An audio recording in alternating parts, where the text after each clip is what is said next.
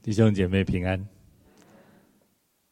刚刚工长老带领我们的敬拜，你会不会很在圣灵里被感动？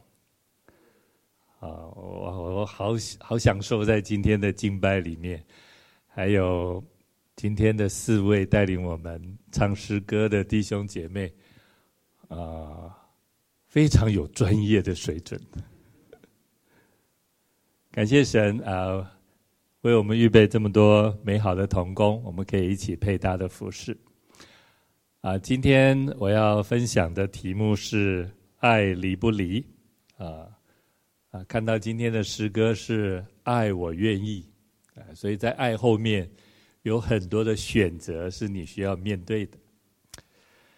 呃，你你知道我们国家的离婚的问题有多严重吗？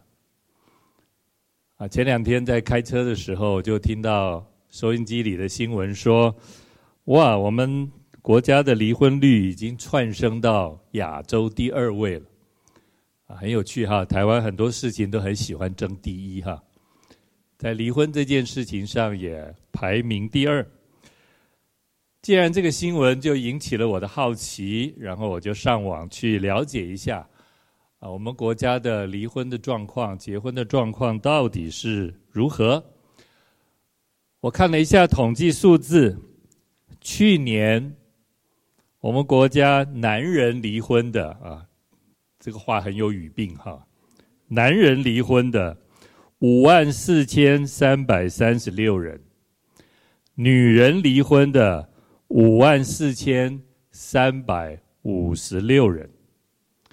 以前，男人、女人离婚的数字是一样的，但是因为我们法律允许了同婚的问题，所以后来男人跟女人离婚的数字就开始不一样了。这个数字在我们的呃整个区域的分布里面啊，台湾省的我们就不看。从所谓六都的角度，各位你觉得啊？我们从六都哈，哪一个都市离婚率最高？离婚人数最多？你我的感觉可能都是台北市应该是第一嘛哈，首都嘛哈，什么都应该排第一。可是各位不是啊。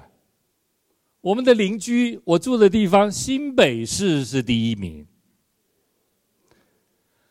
因为新北市是全台湾都市里面人口最多的哈，不是他们喜欢离婚哈，不是，是因为他们人口数是六都里面最多的。那多到多少呢？将近有一万对，将近一万对啊！啊，去年啊。那各位，你知道台北市在六都里面排名第几吗？第五。哎，你有没有很讶异这个数字啊？还台北市还没还好，没有敬陪末座。台北市排名第五啊，这跟我们的原来的想法可能有一点不同。好，去年离婚有五万多人，那我们再看去年结婚到底有多少人？男人结婚的，这个话又有很有语病哈。男人结婚的有十三万两千六百五十九人，女人结婚的有十三万四千八百二十三人。所以从这个数字，你就可以嗅到女性同婚结婚的要比男性同婚结婚的要多。好，这是。女人结婚比男人多了两千多人，啊！如果我们把每年离婚的人数跟每年结婚的人数，我们来做一个比例，啊，我们会得到一个数字。这个数字或许我们可以把它认知为台湾的离婚率，也就是把离婚跟结婚的人数做一个比较。这个比较下来。呃，得到男生的离婚率是百分之四十一，一百个人结婚，那边有四十一个人就离婚了。女人的离婚率是百分之四十点三，非常接近，其实还是非常接近。无论男生女生都超过四成。不过在这十年的统计数字里面，有一点让我们觉得呃感谢神，呃有一点欣慰的就是，其实我们每年的离婚人数在下降当中。最高点是在什么时候？二零一零年，二零一零年，二零一零年的男女生离婚的人数，那时候是一样的哈。离婚人数是五万八千零三十七人，也就三十七对了，五万多对。那个时候的离婚率是百分之四十三点四。所以这十年来离婚的对数人数，其实在缓慢的递减当中，这是一个好现象。感谢主。其实谈离婚，这不是现代才有的问题。从圣经我们看到，在耶稣那个时代，离婚就是一个普遍的社会现象。旧约里面也谈离婚的问题，以致在耶稣的时代。不同的老师、不同的拉比，对于旧约有关于离婚经文的解释是有不同立场的。不同的立场就在于对于二生命记二十四章第一节有什么不合理的事，这一节经文解释的立场是不一样的。法利赛人提出休妻可以不可以，其实就是要。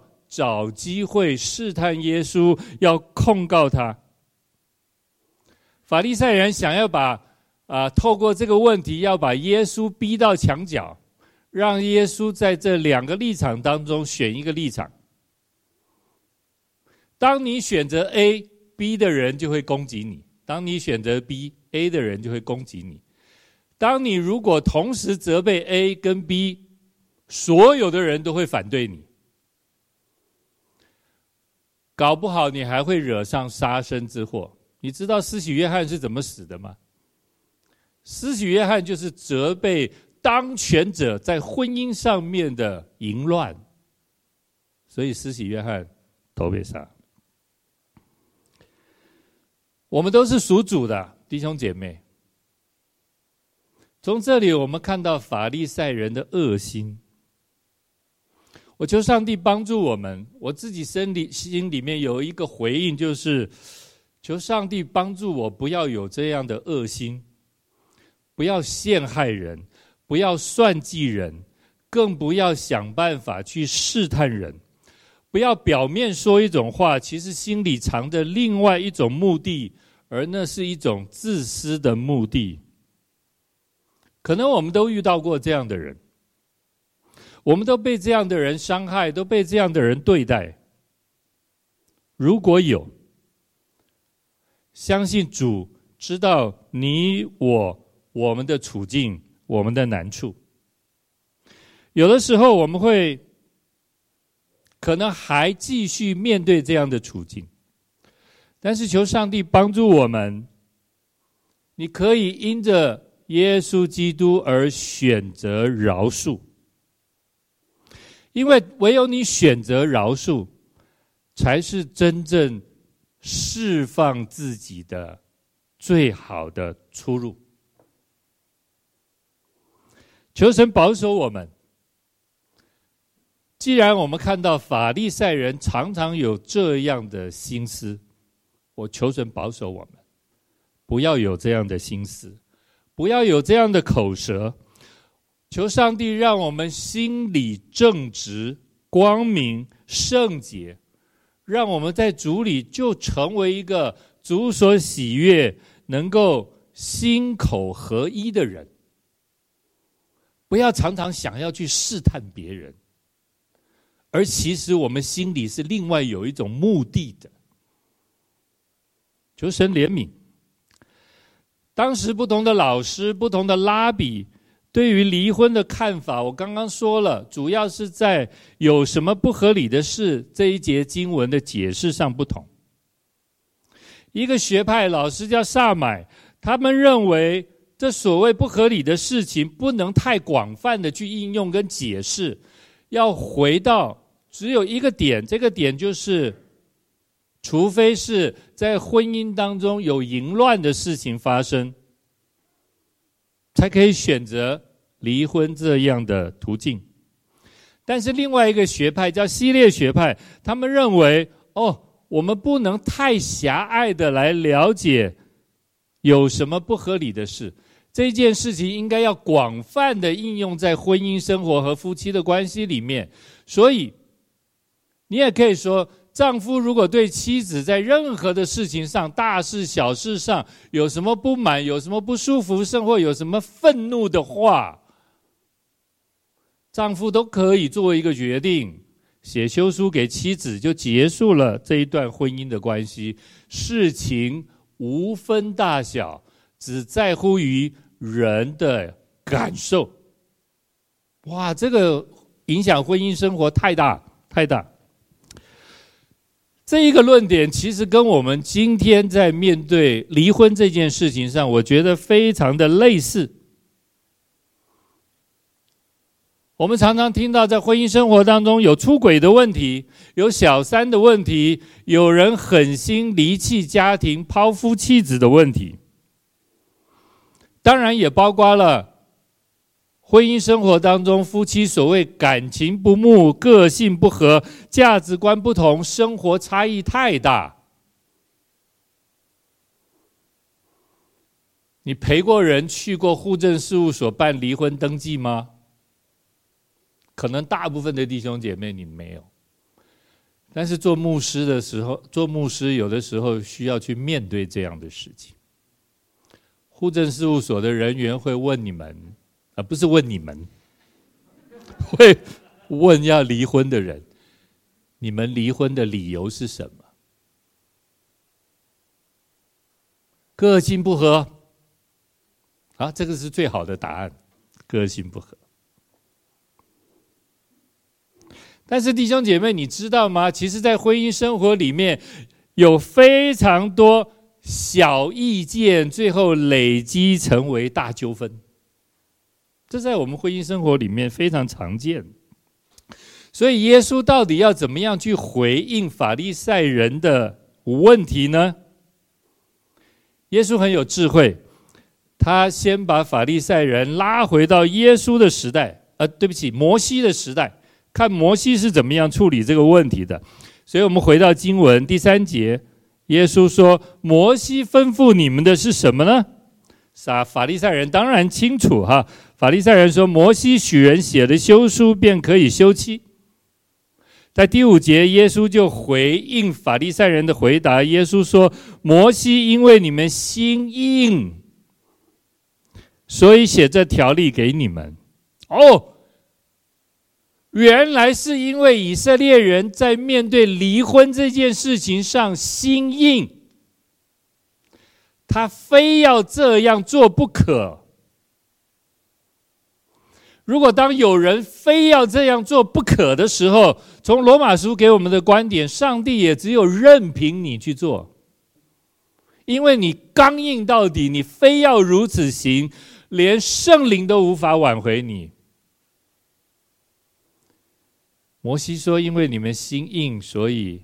呃呃，耶稣说：‘因为你们心硬，所以摩西才许你们如此行。’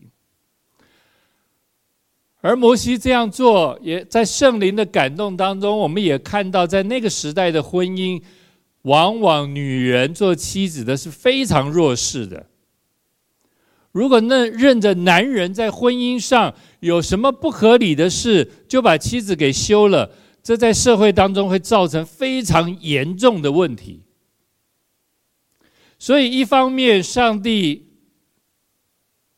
让以色列人在心硬当中选择硬着景象做了这件事情；但是，另外一方面，上帝为了保护那个被休的妻子，拿到休书，其实对他们未来的生计是有着落的。是可以再婚的，耶稣用这个问题回答了法利赛人。上帝之所以这样的允许，乃是出于怜悯，乃是出于慈爱，乃是出于恩典，乃是出于保护。不是上帝不看重婚姻，不是，那是一种权宜的做法。讲完了这个，耶稣立刻继续把犹太人的心思拉到起初神设立婚姻的心意。我们看第六节。耶稣说：“从起初创造的时候，神造男，神造人是造男造女，因此人要离开父母与妻子联合，二人成为一体。既然如此，夫妻不再是两个人，乃是一体的了。所以神配合的人不可以分开。”耶稣把创世纪的这段话分享出来，到底耶稣在这一段话当中要传达什么？属神原本设立婚姻的心意呢？我想我们可以从几个方面来领受。第一，神创造亚当，然后看到亚当需要被帮助，就让他沉睡，从他身上取了一根肋骨出来，造了一个女人。当亚当看到夏娃的时候，他情不自禁的欢喜快乐，深深爱着这个女人，他就唱出了。圣经里面第一首情歌，这是我骨中的骨，肉中的肉。男人看到女人是会唱情歌的，在人还没有犯罪之前，男人如此深爱着女人。这里让我们看到，神设立婚姻的目的是一男一女，他创造了亚当。从他身上的肋骨又创造了夏娃。第二，耶稣提醒这些法利赛人，婚姻原本的神心意是人要离开父母与妻子联合，二人成为一体。离开父母表示一个做丈夫的。你要为你的新家建立起新的属灵的权柄，一个爱的权柄，一个舍己的权柄，在这个家里，男人要开始建立起这个权柄。而女人在进入一个新家庭的时候，原来女人的权柄是在父母的身上，但是当你建立新家庭的时候，你的权柄是要转移到丈夫的身上。所以离开父母，我们可以从权柄的建立和权柄的转移上面来思考丈夫和婚妻子的角色。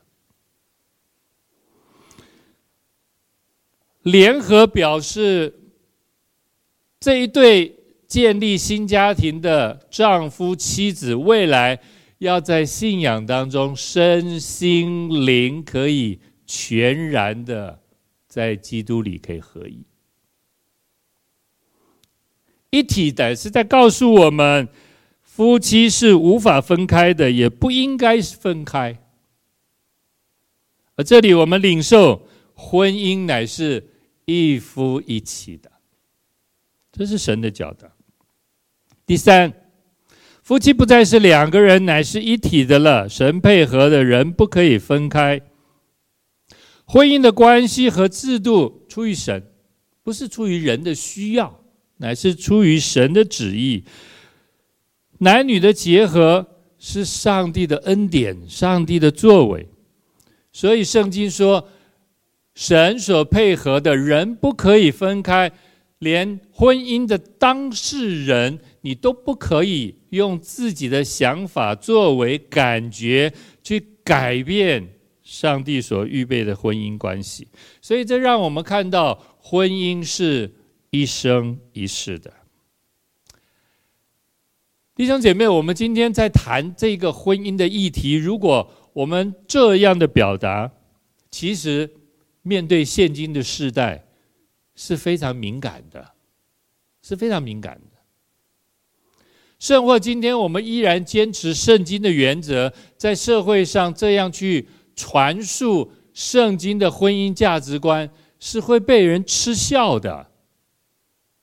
我不知道有一天会不会，当我们仍然坚持这样继续传讲的时候，法律是会定你我有罪的。你看，美国今天的光景，其实已经越来越走向这样的一个方向。公开的批评圣经所不允许的事情，那是犯法犯罪的。但是，听从人不听从神，弟兄姐妹，你觉得这合理吗？不合理。我想，我们仍然要靠着神的恩典，继续这样的传讲下去。耶稣告诉法利赛人，从起初神设立婚姻的旨意、目的、价值，就是在维系那美好婚姻的生活当中，始终是一男一女、一夫一妻、一生一世这样的原则。但是对犹太人来说，他们心里，刚硬，心里刚硬，他们难道不知道神设立婚姻的原则吗？知道，可是他们就心里刚硬，不愿意按着神的婚姻原则而行，所以摩西允许他们写休书，处理他们的婚姻问题。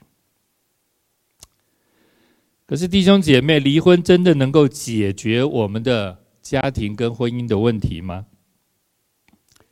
可能可以。我必须说，离婚对某些人来说，可能是真正解决问题的方法。因为在婚姻生活里面，很多的人面对配偶对他的亏欠，很深很深的亏欠，而这个亏欠就是耶稣所说的。这个亏欠会对人生命内里带来非常大的伤害，所以选择离婚是最好解决问题的办法。但是，相对可能有更多的婚姻选择离婚是没有办法解决问题的。弟兄姐妹，我面对过一个个案，这个个案是离婚、再婚、不听劝又再离的。你发现，在结婚、离婚、再离婚的这个过程当中，人的问题完全没有改变，如出一辙，人就在他自己罪的。性格的循环当中，面对结婚、离婚，呃，离结婚、离婚、再婚、再离，这是我真实面对的。在二十年的服事经历当中，我觉得最感恩的是，绝大部分的弟兄姐妹都愿意听劝，都愿意柔软，放下自己，回到神的面前。他们虽然知道要坚持神所给的婚姻的价值和原则，在婚姻里是要付上极大代价的，但是他们愿意，弟兄姐妹，因为爱，他们愿意。他们知道，虽然走这条路下去是非常辛苦的，可是他们也知道，在这婚姻的道路上，他不孤单，因为有主。有教会，有弟兄姐妹陪伴，一起祷告。爱，我愿意。他愿意放下自己，他愿意让耶稣基督在他们的婚姻，在他们的家庭当中做主。当我们要在自己婚姻生活里面做主的时候，你就会发现你的婚姻会面对非常多、非常多的困难。连出轨、连淫乱，对于婚姻这么这么严重的问题，如果我们今天按照圣经的原则，配偶或者自己出轨、发生淫乱的事情，很容易我们就选择离婚这条道路。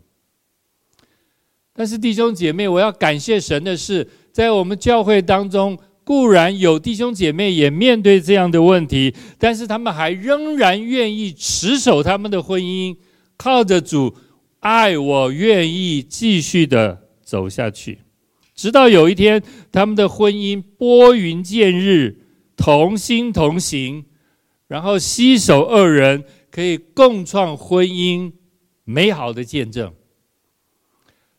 这样的见证，在教会，在信友堂，非常非常的多，弟兄姐妹非常多。这是我觉得在这一个生命的道路当中，我觉得看到弟兄姐妹能够这样的依靠主，是非常非常不容易，但是也非常荣耀主的一件事情。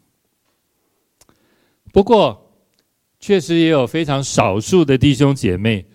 在婚姻当中发现问题，他们选择要离婚的时候，无论传道人如何苦口婆心的去提醒、去劝勉、去鼓励，甚或是禁止，用圣经的原则来帮助、来辅导他们，其实都无法打消他们坚持要离婚这样的决定。我也碰过。无论你怎么样用圣经、新约、旧约、婚姻的原则，他们完全听不进去。他们无法回到圣经里面，无法回到神里面，无法回到神起初所创造的、设立的婚姻原则里面。当然，我也要说，他们无法回到耶稣基督的十字架里面，印着景象。选择离婚，刚硬到底。弟兄姐妹，上帝其实知道我们非常软弱的。上帝知道我们固然靠着耶稣基督的十字架得救，但是神也知道我们是会偶尔被过犯所胜的。上帝知道。我们固然靠着主的宝血全然圣洁，但是有的时候我们应着景象的时候，体贴自己肉体的时候，我们依然落在败坏的当中。上帝非常清楚，所以耶稣也允许在一种情况底下，你是可以选择离开婚姻的。耶稣说：“若不是为淫乱的缘故。”你不可以写休书给妻子，妻子也不可以就此的离开丈夫，不可以，不可。淫乱确实是婚姻的杀手，破坏夫妻亲密关系的毒药。如果弟兄姐妹，我们落在婚姻里面，我们发现我们的配偶却落在这样的处境当中，而心里刚硬，始终不悔改。我要说，弟兄姐妹，当你面对这样困难的时候，不要再做难了。我用保罗的话提醒，也给弟兄姐妹参考：当你面对这样的婚姻议题的时候，不要做难，不要做难。你可以坚定的在圣经允许的教导当中，坚定的离开那个伤害你的人，让神来恢复你，让神来医治你，让神来安慰你。不要继续在那个扭曲的、没有婚姻价值的婚姻里面，继续的被受伤害。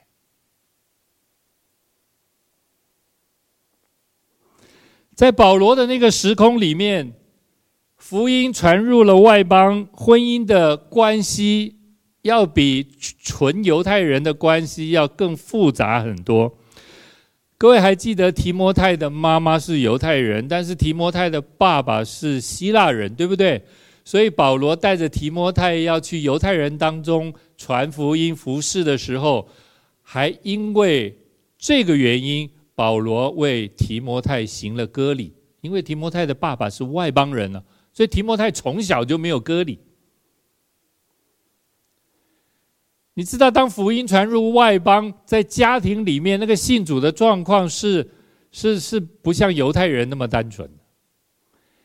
有的人信主，有的人不信主，啊，无论丈夫或者是妻子，有的时候是父亲、父母亲信主，小孩不信主。对今天来说，可能更多的是小孩子信主，父母亲没有信主。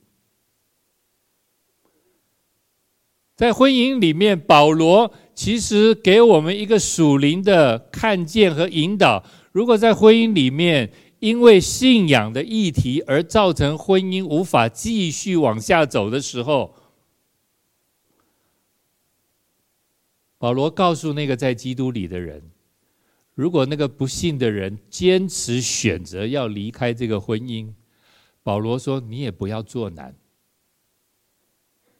那个不幸的人要去，就让他去吧。意思就是，不幸的人如果要选择离婚，那就离吧。这是今天的白话。但是如果那个不幸的人却仍然欢喜快乐，愿意跟信主的配偶继续这个婚姻，继续这个共同生活的价值，保罗说：“啊，感谢神呢。”那个不信的人，因为你的信，他也成了圣洁；你的儿女也因为你而成了圣洁。感谢神啊！那个不信的人，不是不是因为他不信而变得污秽，而是那个不信的配偶，乃是因着你的信，他成为圣洁了。保罗不是说他得救哦，保罗是说他圣洁了。他因为他跟你一起生活，他的不信。还是要因着耶稣基督十字架，他才能得救呢。所以保罗给我们在现代的婚姻生活里面，夫妻可能有不同的共同信仰，你就知道怎么样运用圣经来面对这样的一种处境呢。耶稣其实提醒我们，面对离婚这件事情，婚姻要非常非常的谨慎。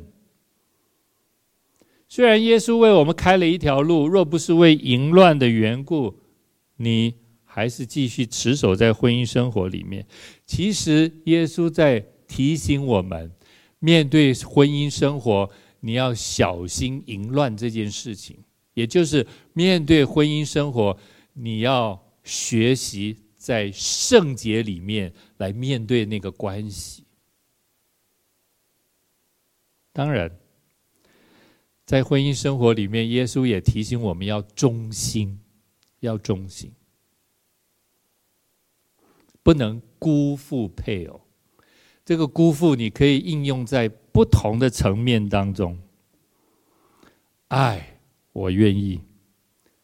婚姻里面一定要有爱，像耶稣爱教会那样的爱，不是情欲的爱。是耶稣基督爱教会那样的爱，弟兄姐妹，如果你在婚姻生活里面，你的配偶已经对你造成了非常深的身心灵的伤害，甚或是我们在婚姻生活里面面对家暴这样的问题。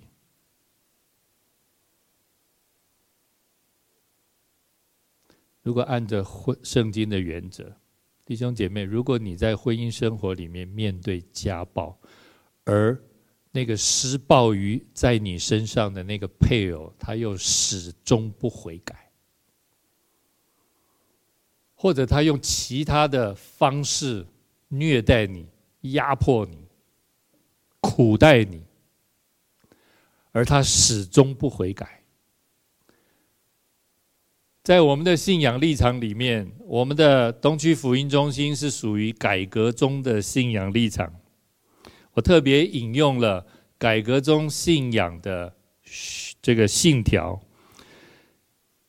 西敏斯特信仰宣言》第二十四章婚姻与离婚当中的第五条，那里告诉我们：弟兄姐妹，若你处在这样的一种婚姻关系里面，你可以按着圣经的一个经文的应用，把对方当作已死的，选择离开这个婚姻。因为保罗说，结婚以后，在那个婚约里面，这个婚约什么时候它会消失呢？也就是在于配偶死亡之后，婚约就自然消失了。所以今天我们要处理很多问题，我们只能应用这一条经文，也就是，如果在婚姻生活里面，我的配偶始终恶意的虐待我，甚至家暴在我的身上，我们是可以这样应用，把它当作已死的，我们就可以按着圣经的原则离开这个婚姻生活。弟兄姐妹，你不要误会，谢牧师今天在讲台上好像是在鼓励我们走向这条路，绝对不是。我乃是鼓励我们每一位弟兄姐妹，我们既然在上帝的恩典当中进入婚约，我们需要始终持守在那个婚约里面。但是你知道，我们仍然处在某种被最辖制的一种境况当中，有的时候人在罪中却不知悔改。当我们面对这样婚姻困境的时候，上帝是为我们开一条路的。上帝为我们开一条路。求神给我们智慧，给我们爱，因为唯有爱，我们才愿意继续走在这条婚姻的道路上。如果没有爱，我们真的就选择离开这个婚姻。求上帝帮助我们。耶稣讲到这里，突然有人带着一群小孩来，让耶稣摸他们。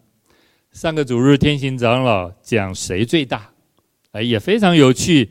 耶稣就带领了一个小孩子在门徒面前啊，借着这个小孩子的比喻，来告诉门门徒谁最大的真理到底是什么意思。耶稣非常喜欢用小孩子。来做比喻。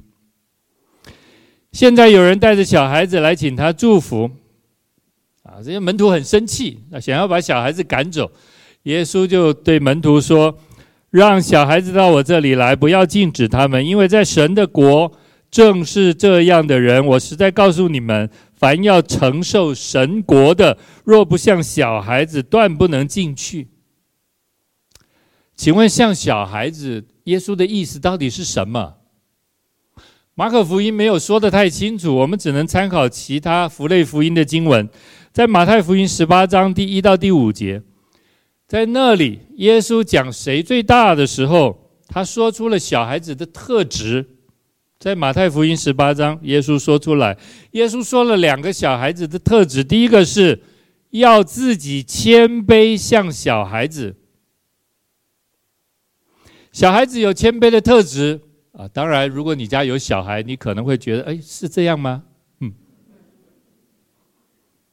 小孩子有的时候是非常顽梗的，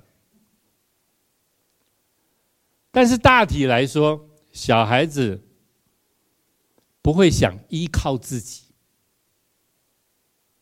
小孩子不会想依靠自己，以为自己什么都能，小孩子不会。所以在这种处境当中，小孩子会懂得相信大人，懂得依靠大人，懂得把自己委身给大人。好，这是小孩子的特质，这是一种自己谦卑的特质。第二个呢，耶稣对门徒说，要为主的名接待一个像这样小孩子的，就是接待主。好，到底耶稣在说什么？耶稣的意思是说，你要在那个最我们相对看来最小的人身上，你接待他，其实你就是接待了主。也就是你要服侍那个看来是最小的，那是一个服侍的对象，也是表达了这个服侍者的一种谦卑的态度。坐在那最小的。就是坐在主身上，弟兄姐妹，你会不会好奇，为什么这两段经文是放在一起，前后相连的？离婚写休书到底跟像小孩子这两件事情有什么关系？耶稣的教训到底是什么？我其实想了很久，后来我感谢主圣灵光照我，我有一点明白了。原来我们要谦卑像小孩子，你要用这样的态度、生命来面对自己的婚姻生活。你要自己谦卑，像小孩子来面对你的生活，来面对你的配偶。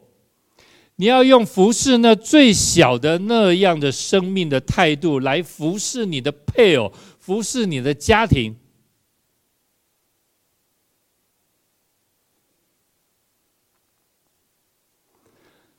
我看到一些执意要离婚的夫妇，在他们的身上，真的非常缺乏谦卑，像孩子这样的生命跟态度。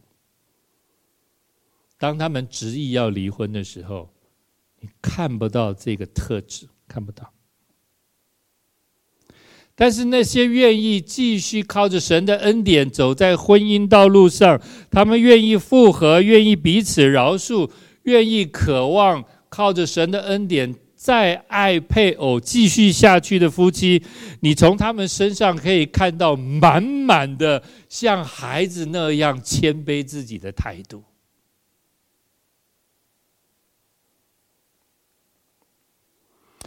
过去有一位弟兄很喜欢找我聊天，找我喝咖啡。他找我聊天呢，就会聊两件事情，一个是他的太太跟小孩，就是家里的事情；另外一个呢，就是他的一个服侍。很喜欢找我聊天，我也很喜欢跟他聊天。有一次他在跟我聊天的当中，我就突然心里有一个感动，我就跟他说：“我说弟兄啊，我说。”我常常听你谈你的家庭，谈你的妻子，可是我说，我都是从你的话当中听到你在家里面处理事情、决定事情，都是从你自己的角度来决定。我说我没有从你的话当中听到你今天要思考。决定家里面的事情是从妻子的需要和妻子的角度来做决定的。哎，这位弟兄被我这样一问呢，他愣住了，他愣住了，然后他沉思了很久，然后他说：“牧师，真的是这样哎。你知道那天回家他做了一件事情，那是事后他太太告诉我的。”他说：“牧师，你跟他讲了这句话，他回来跟我讲，然后他们去做了一件事情，什么事情呢？先生带着太太出门去买了一栋房子，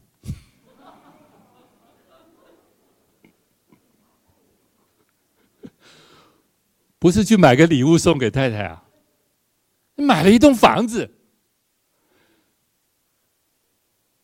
其实这真的是妻子在这么多年当中。”觉得心里最需要的一件事情，但是这对夫妻长期的就跟自己的妈妈住在一起。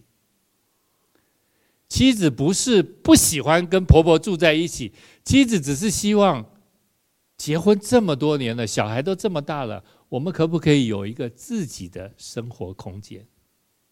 可是这么多年做丈夫的都没有把这件事情放在心里，甚至为妻子的需要去做这个决定。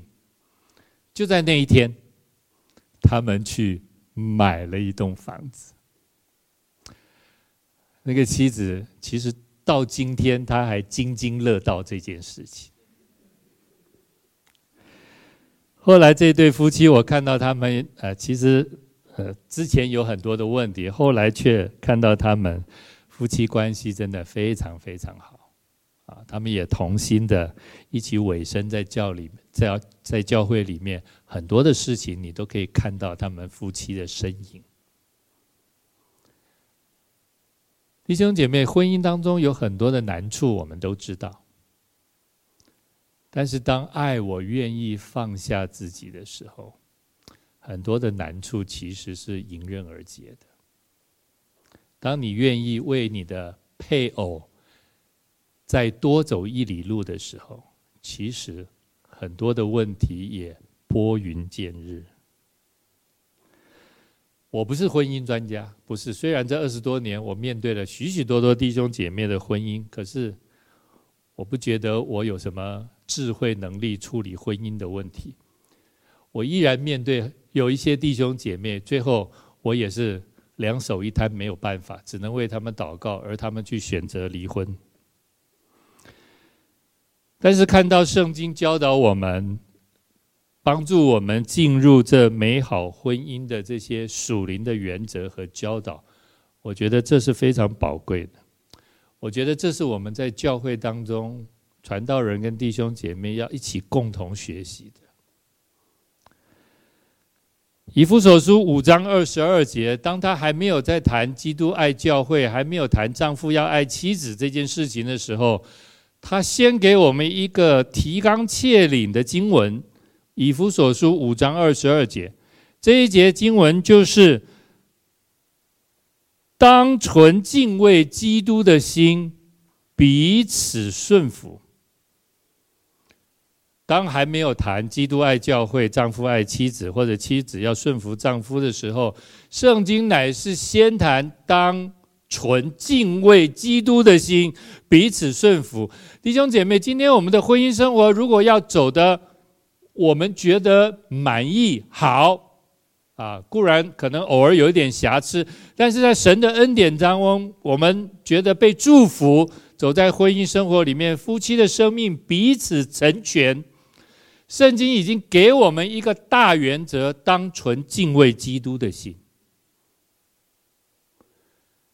弟兄姐妹，当我们生命里面有一个价值，这个价值就是敬畏基督，我们自然能够回转向小孩子，自然能够自己谦卑，成为配偶的祝福，不是成为配偶的恶。是成为配偶的祝福，谦卑自己，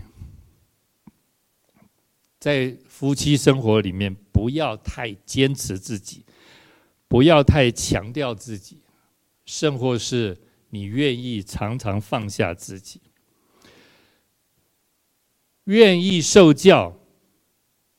当我面对很多弟兄姐妹心里刚硬、听不进上帝话的时候，其实我心里是非常焦急的。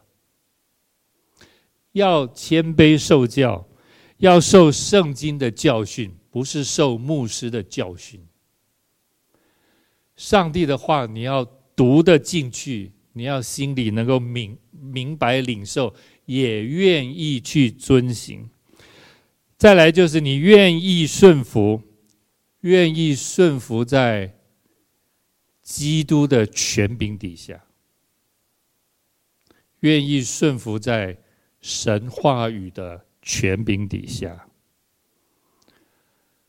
弟兄姐妹，除了爱，我愿意，那你就一定有智慧，在面对婚姻困难的时候，爱离不离？爱离不离？我们爱当然不是我们有爱，乃是神仙爱我们。